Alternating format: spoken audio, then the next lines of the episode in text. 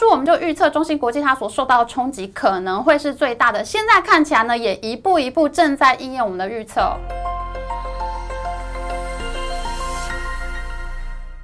Hello，大家好，我是 Amy。哇哦，现在对半导体市场的多空看法呢，真是在激烈的交战当中啊！而且呢，半导体股票呢，真的已经跌了非常多。譬如说，费城半导体指数呢，已经跌掉一千点，跌了百分之二十五，这么多，真的还会再下跌吗？有没有一种感觉呢？你每天早上起来一看到昨天美股是大涨的，你就会觉得呢，哇，半导体终于要反攻了。可是呢，到了第二天美股又大跌的时候，你就会觉得，哎，昨天的大涨是不是一个逃命？哇，暗示我要赶快逃命的意思呢？你有没有觉得过去的两个月你的心情都是上上下下、忐忑不安的呢？好的，我们现在就来赶快看一下这一出悬疑剧现在到底走到哪里了。现在每天划手机呢，我觉得心情都是非常错。乱因为你会同时看到半导体需求强劲和半导体需求疲弱的新闻同时出现，而且有一些新闻呢说它会有爆炸性的成长，而另外一些新闻呢又说砍单潮来袭。天呐，现在到底是好还是不好呢？真的让人头很痛哎！我想呢，现在真的是对半导体产业看法呢非常分歧的一个时间点。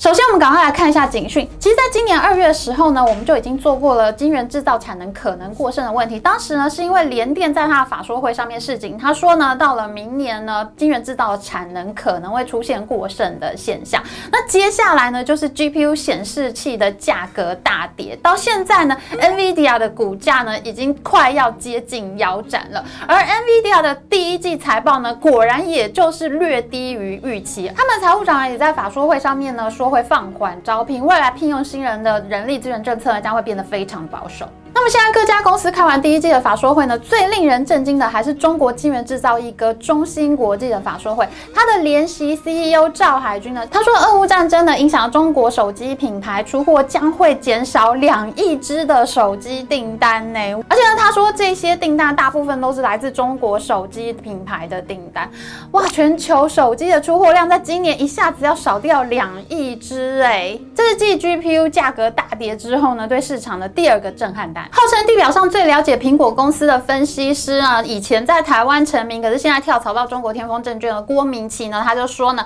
其实在这两亿只手机订单里面，有一亿七千万只呢是中国手机品牌的订单，还有三千万只是来自于苹果和三星的手机。哇，连苹果和三星都受到影响，你会觉得很严重呢。可是郭明奇他还说，如果通货膨胀问题没有办法改善的话，这只是刚刚开始。哎，咦，我很好。奇哦，为什么俄乌战争会有这么大的影响呢？俄罗斯它买得了两亿只手机这么多吗？它一点五亿人的国家，它买得了这么多的手机吗？我一查之下才发现啊，其实俄罗斯加乌克兰呢，他们这两个国家的手机消费一年是四千五百万只。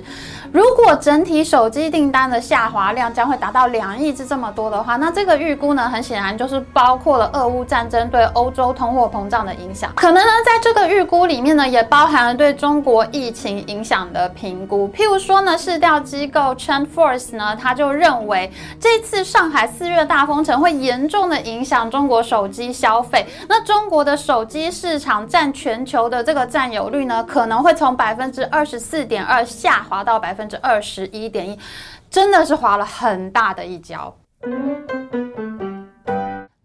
手机的需求下调，那么手机里面所用的零件当然也就用不了那么多了。所以呢，手机通讯所用的五 G 晶片呢，最近呢也被下调预估。手机晶片大厂联发科和高通呢，最近纷纷下调他们对五 G 晶片的需求预估。而且不止如此哦，在中芯国际的法说会上，他们的 CEO 赵海军还说，不只是手机的需求在下滑，俄乌战争也影响到了个人电脑和家用电器的市场。现在零售市场呢？已经开始出现萎缩。果然，最新传出的消息呢，就是面板上面所使用的驱动 IC 晶片呢遭到砍单。那像敦泰、天域、系创、联永、瑞鼎这些台湾的驱动 IC 大厂呢，就被券商纷纷的下调了目标股价。那像联永呢，也在他自己的法说会上面呢，承认他们现在的客户呢，的确都在调整库存，所以第二季的营收呢，将会下修百分之二到百分之五点五。在之前的半导体产能过剩影片中呢，我们曾经预测过中芯国际呢非常有可能是这一波产能过剩里面受伤最重的厂商。为什么呢？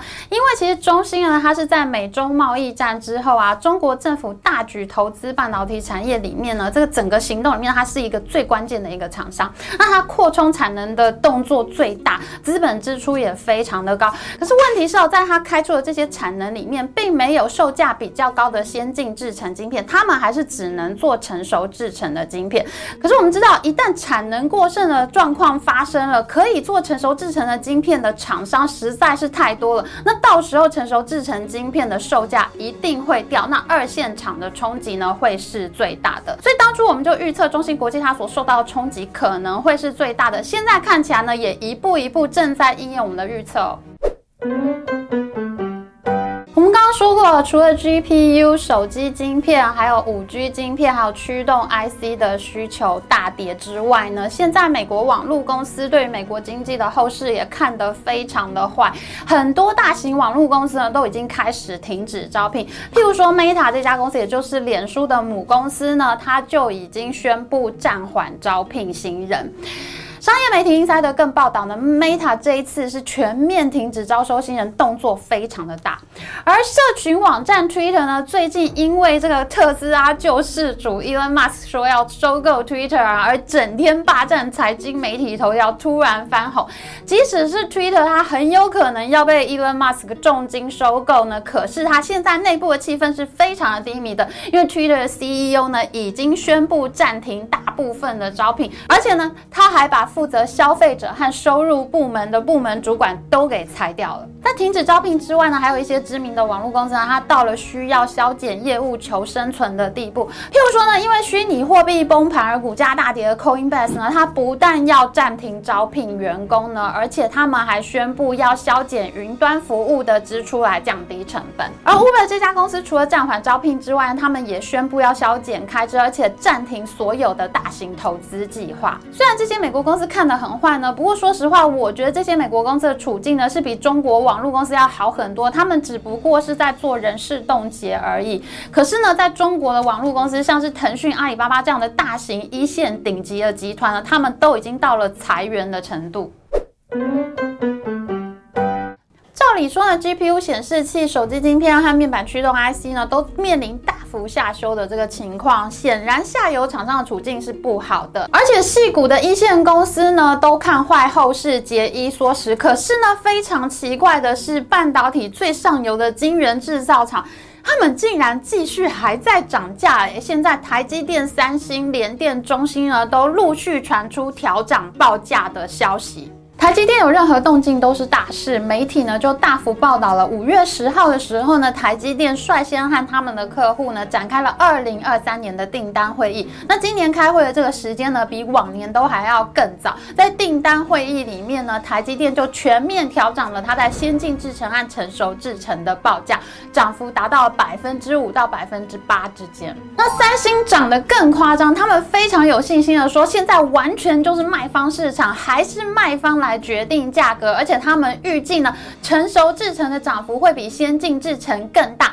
三星这一次准备要涨价百分之十五到百分之二十，比台积电的涨幅还要更惊人。然后我们知道，三星的五纳米制成呢，它的良率只有台积电的一半，所以它涨幅比较高呢，很有可能是因为它的良率太低，它需要用掉比较多的晶圆，所以它的成本也比较高，所以它必须要有涨价的压力。而且我们知道，三星说话呢向来就不老实，这个在我们之前的影片也曾经介绍过了。三星的晶圆制造部门呢，就连对内部呢，它都会谎报良率，这导致了三星的高层呢，对晶圆制造部门启动了风纪调查，他们来调查。他说：“哎，你每年花这么贵的资本支出，到底都花到哪里去？良率一直不见起色，连丢了好几个大客户。”联电则是在法说会中表示呢，他们第一季和第二季的产能利用率都是满载的，到达了百分之百这么多。而媒体也报道了，联电很可能会在第三季的时候涨价，涨价幅度大概是百分之四到百分之五之间。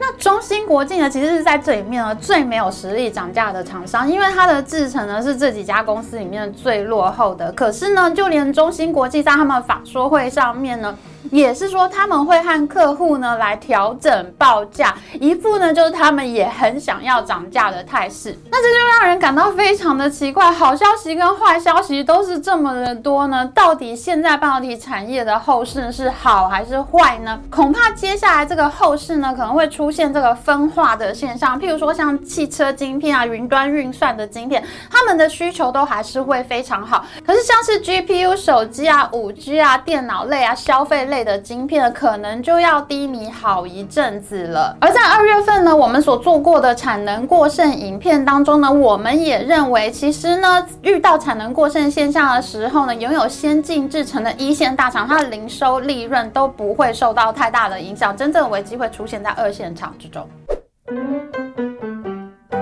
目前各界对于半导体产业的后市呢看法是非常的分歧，尤其是那些看坏后续经济的人。然而现在有越来越多人站到看坏的阵营，不只是细股大型的上市科技公司呢开始节衣缩食，就连非常知名的创投公司 Y Combinator 和红杉基金呢，他们都发出了内部信，写信给他们所投资的那一些公司。Y Combinator 呢，他就说资金环境将进入寒冬呢，你最好呢。准备在三十天之内，你就要开始削减成本，而且你要有延长融资时间的心理准备。他说呢，如果你现在是一个只募集完 A 轮的这个 A 轮公司呢，而且你的产品如果还没有办法跟市场契合，你寻求到你自己的市场化，那你不要指望会有下一轮资金啊！这个话讲的非常的狠，而且他还说呢，就算你是过去五年经营良好的公司呢，你也别以为未来融资就会很容易，因为呢，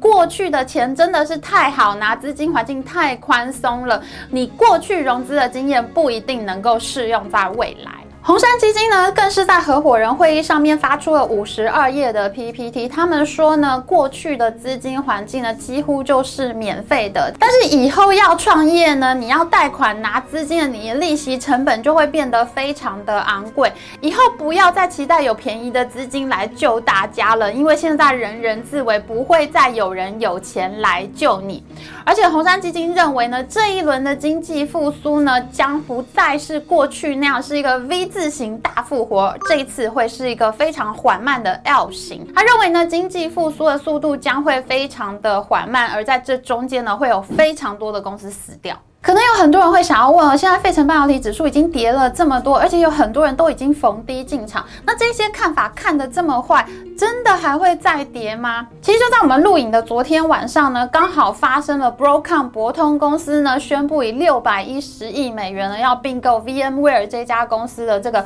科技业史上第三大并购案。我觉得这个案子就非常的有启发意义，因为卖家呢通常会选在股价比较好的时候卖公司，你这家公。公司如果不是山穷水尽了，你不会在股价跌这么多的时候卖掉。那 VMware 它卖了六百一十亿美元，这么好的身价，显然它不是一家山穷水尽的公司，它应该是一家很好的公司。那么它选择在这个时候出售股权呢？我猜它的董事会很可能是认为科技股虽然已经大跌到现在，可是他们可能预设还会再跌，那不如趁现在还有一定股价的时候把股权卖出啊。这样卖出的价格还是比较好的。那这是并购案里面呢，考虑股价的时候经经常存在的一种心理因素。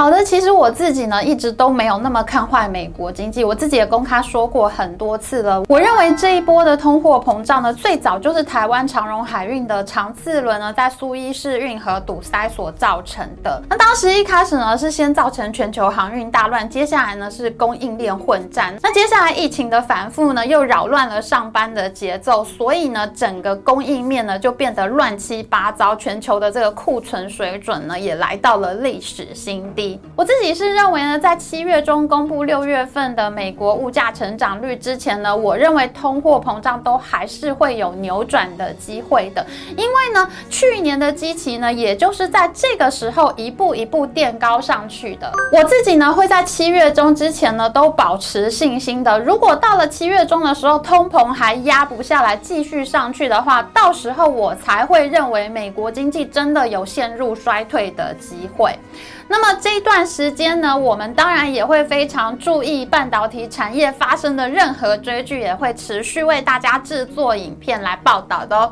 好的，喜欢我们影片，请记得帮我们按赞，还有记得按订阅频道加开启小铃铛。我们下次再见哦，拜拜。